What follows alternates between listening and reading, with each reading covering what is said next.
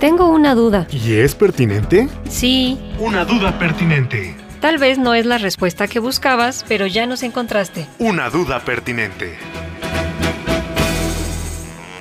Noche cuando bailaba vi que mis pasos daban de dos en dos. Era que estaba temblando y con tanta bulla ni se notó. ¿Es septiembre el mes de los sismos en México? No. Bueno, sí, pero no es solo septiembre. Aunque así lo percibas, en nuestro país tiembla por igual todos los días y a todas horas, pues no hay evidencia de que en el noveno mes del año los sismos sean más frecuentes.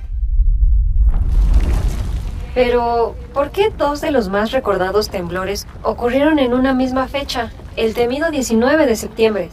Por pura coincidencia, una casualidad macabra. Así lo confirmó Arturo Iglesias Mendoza, jefe del Servicio Sismológico Nacional, quien aseguró que, al guiarnos por el registro de los sismos importantes en México, nos damos cuenta de que la distribución no tiene un pico en septiembre. Los registros del Sismológico Nacional datan de 111 años. Con esa perspectiva temporal, se observa que el mes con mayor frecuencia de movimientos telúricos es diciembre. Pero esto no implica que sus temblores sean los más severos. Las costas de Guerrero y Oaxaca son unas de las zonas donde ocurren más sismos. Entre Acapulco y Cihuatanejo existe la famosa brecha sísmica, donde por fortuna no ha ocurrido un temblor muy grande desde 1911. El movimiento sísmico del pasado martes 7 de septiembre de 2021, que alcanzó los 7.1 grados de magnitud, ocurrió en uno de los extremos de la brecha sísmica de Guerrero. ¿Y por qué ocurren tantos sismos en esa zona? Se debe a la subducción. Ah, ya sé, ya sé. Espérame. La subducción es el proceso de hundimiento de una placa litosférica bajo el borde de otra placa, formándose los llamados límites convergentes entre placas.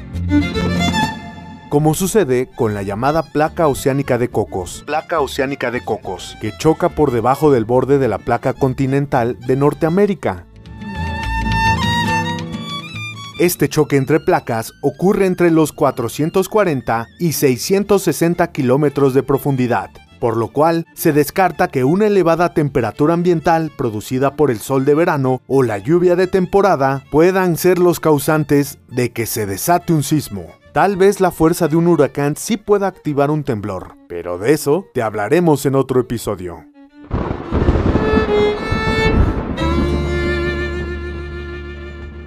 Esta cápsula se realizó con información del artículo No tiembla más en septiembre, únicamente es una percepción, publicado por Patricia López en la Gaceta UNAM el pasado 20 de septiembre de 2021.